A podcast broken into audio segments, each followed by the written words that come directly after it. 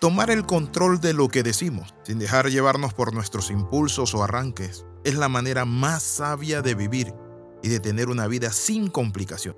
Bienvenido al devocional titulado La boca sabia enamora. En Proverbios capítulo 12 versículo 18 a cada uno de nosotros debe tocarnos ese texto de la Biblia y dice así, el que habla sin pensar hiere como un cuchillo, pero el que habla sabiamente sabe sanar la herida. La pregunta que tengo para cada uno de los que nos escuchan o de los que estamos aquí recibiendo esta palabra es, ¿qué tenemos nosotros? ¿Estamos hablando sin pensar e hiriendo como con un cuchillo? ¿O estamos hablando sabiamente pensando para sanar la herida? Cuando te detienes y te tomas un tiempo para pensar qué es lo que más te conviene decir o hablar, o sencillamente preguntarte, ¿me arrepentiré de estas palabras más adelante? Muchas veces con mi esposa hablando, me exaltaba y comenzaba a hablar y sacaba mi boca, iba por delante. Y eso fue en los primeros años de matrimonio. Pero de forma curiosa Dios comenzó a ayudarme. Y comencé a entender que cada vez que hablaba tenía mi boca algo. Y era que era como un cuchillo. Entonces decidí edificar mi matrimonio. ¿Está usted destruyendo su matrimonio con sus palabras? Existen situaciones, situaciones muy difíciles en muchos matrimonios. ¿Saben por qué se dan? Por la mala comunicación. Los gritos, los insultos, simplemente hablamos por hablar, no medimos las palabras. Por eso hay un dicho y dice, agua que cae en tierra no se puede recoger. Así sucede. Por ejemplo, cuando te enojas, la tendencia es hablar de más y hablar y hablar. Puedes plantearte en tu mente tantas opciones en relación a lo que digas y cómo lo vas a decir. Cuando planeas confrontar amorosamente a alguien, después de haber comprobado y corregido tu motivación, entonces podrás planificar cómo lo vas a abordar. La pregunta que podemos hacernos es, ¿qué quiero? ¿Arreglar o complicar mi relación matrimonial? Si digo estas cosas y estamos en paz viendo quizás una película, sentados los dos en la sala, en un restaurante, comiendo, vamos a salir ¿Saben qué? Cuando muchas veces no medimos eso, dañamos el ambiente ya no salimos, ya no disfrutamos lo que hacemos. Entonces allí donde el sabio se sienta primero y calcula. Tienes que pensar en lo que vas a decir. Tenemos que usar el lenguaje enamorador. Asegúrate de que la otra persona está descansada para decirle las cosas.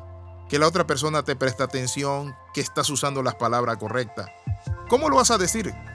Debemos comunicarlo no como un ataque, sino como una ayuda y ponte en el lugar de la persona que está fallando. He visto que en las confrontaciones amorosas hay tres puntos que funcionan muy bien si quieres que el mensaje llegue a la persona que amas.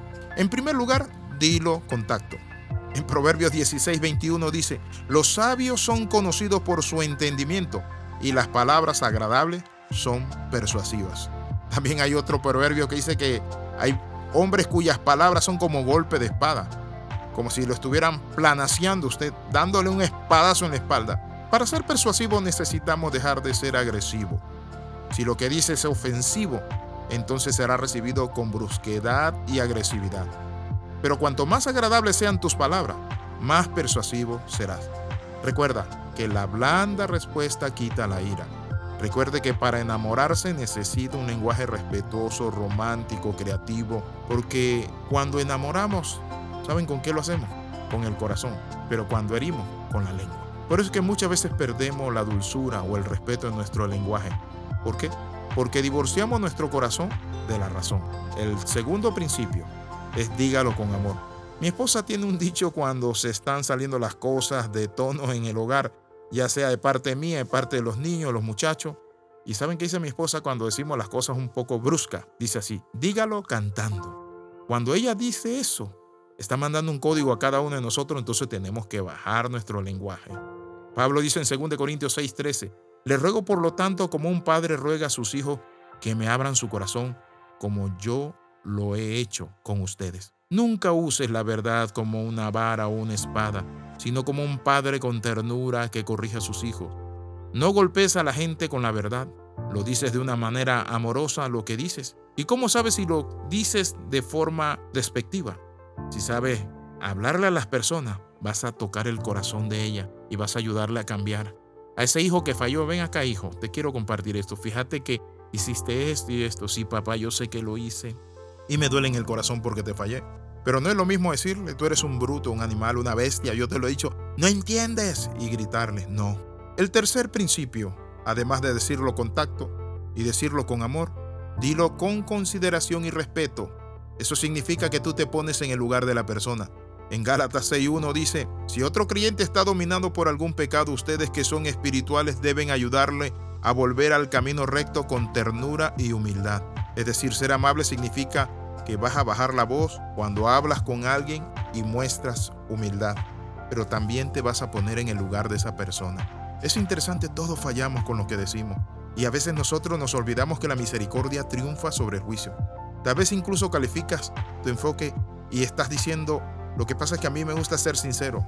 Sí puede ser sincero, pero sin herir, sin lastimar y sin dañar. Cuando tu sinceridad daña, lastima, ¿sabes qué? No eres sincero, eres cruel. El último principio es no entres como el duro.